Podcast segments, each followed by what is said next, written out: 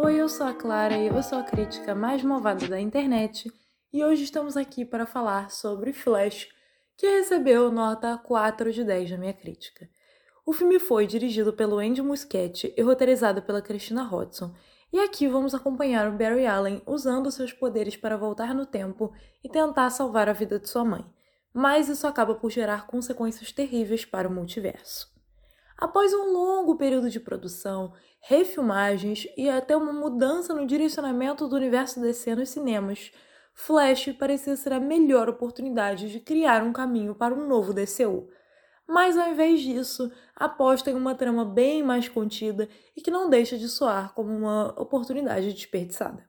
O filme conta com um bom ponto de partida e tem por base uma das HQs mais célebres da DC, Flashpoint, mas apesar de ter sucesso em alguns de seus momentos mais emotivos, o restante da produção nunca consegue estar à altura de sua premissa. Esse é um longa-metragem em que os coadjuvantes sem dúvida brilham.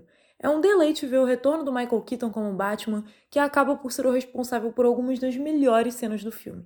A Sasha Cale se prova uma boa escolha para Supergirl, eu gosto bastante dela, mas é triste que ela não teve o espaço que merecia na trama.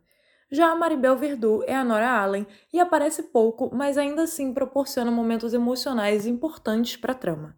Ezra Miller, cujas muitas polêmicas da vida real não cabem serem comentadas aqui, interpreta duas versões do Barry Allen e eu até diria que ele convence nos dois papéis. O problema é que se a versão original do Flash do DCEU já não era das melhores, se eu já não gostava desse primeiro, o segundo Flash consegue ser ainda pior e mais chato, servindo para deixar evidente o quanto o senso de humor desse filme não funciona.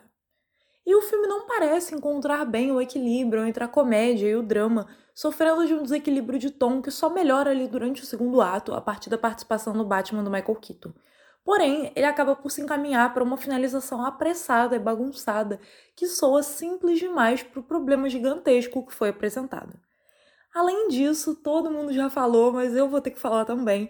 Os efeitos especiais mal feitos são uma coisa que parece ter se tornado regra nas produções de super-herói, mas nesse filme incomodam especialmente, prejudicando a imersão ainda mais em algumas cenas envolvendo o multiverso. Sei que já virou até meme, mas não dá para deixar de comentar. Os efeitos estão realmente terríveis. Então, finalizando, Flash conta com um bom elenco e uma oportunidade de ouro em mãos para iniciar o DCU, mas não é capaz de aproveitá-la, estando fadado a ser mais lembrado por aquilo que poderia ter sido e não por aquilo que foi.